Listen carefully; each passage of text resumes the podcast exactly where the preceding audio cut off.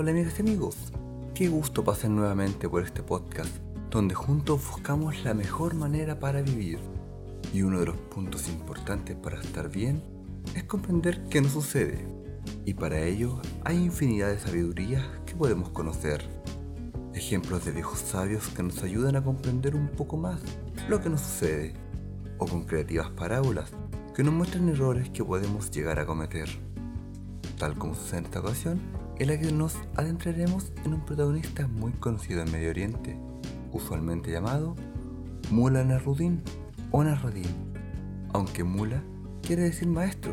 Sin embargo, este Narudin cambia de profesión o sabiduría según el cuento.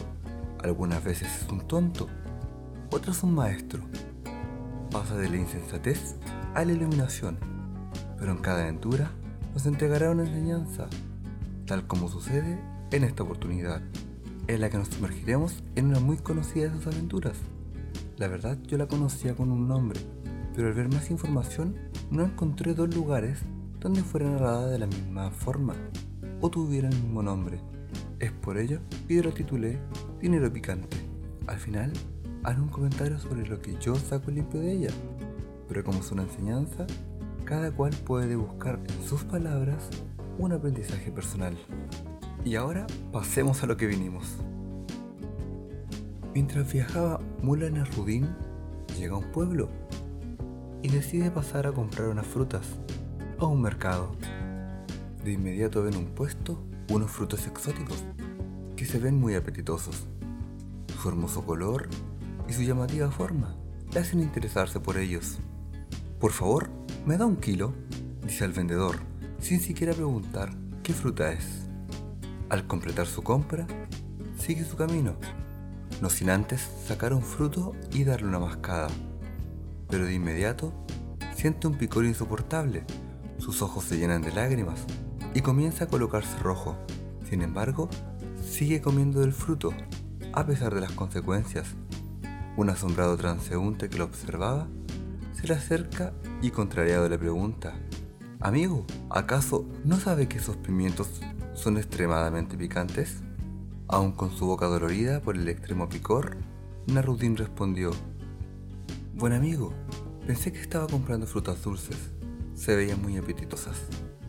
Comentó Narudin y luego continuó comiéndola. Entonces el hombre contrariado comentó, pero si ya sabes que no son frutas dulces, sino pimientos picantes, ¿por qué sigues comiéndolos? Entonces a maltraer, Narudin le respondió, no comprendes mi buen hombre. Sé que son picantes, pero invertí mi dinero en ellos y no los puedo botar.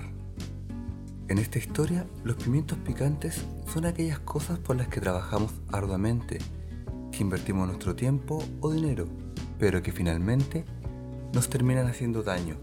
Sin embargo, a pesar de esto, no deseamos soltarlas, porque en ello hay parte de nosotros y no queremos que todo ese esfuerzo sea en vano. Se puede aplicar a una relación donde no hay vuelta atrás, pero se esfuerza a que resulte, aunque con el tiempo vaya siendo cada vez peor, pero no se desea soltar. Yo le di a esta persona parte de mi tiempo, prefería estar con esta persona que con otra, dejé otros pretendientes, y esto tiene que funcionar. Dijimos que haríamos tal cosa, o que nos casaríamos. Pero mientras más tiempo pasa, el pimiento se vuelve más más picante. Es casi incomible, pero te fuerzas a comerlo. Prefieres sufrir que asumir que aquello no te hace bien. Tiene un valor para ti y no vas a botarlo y dejar todo en nada.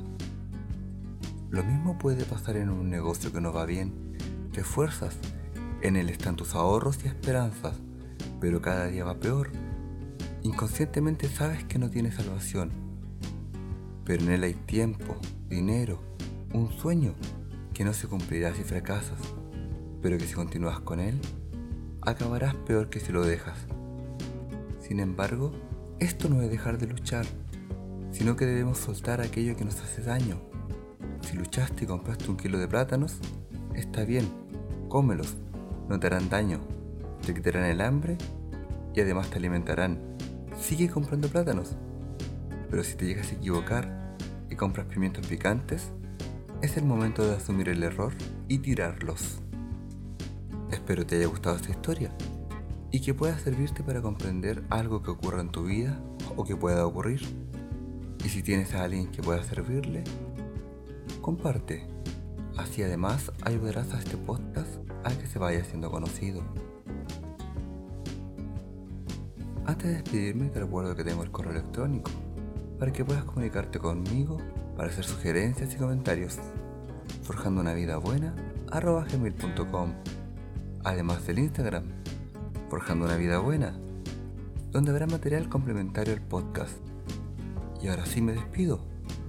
Un abrazo gigante y nos vemos en un próximo episodio. Hasta pronto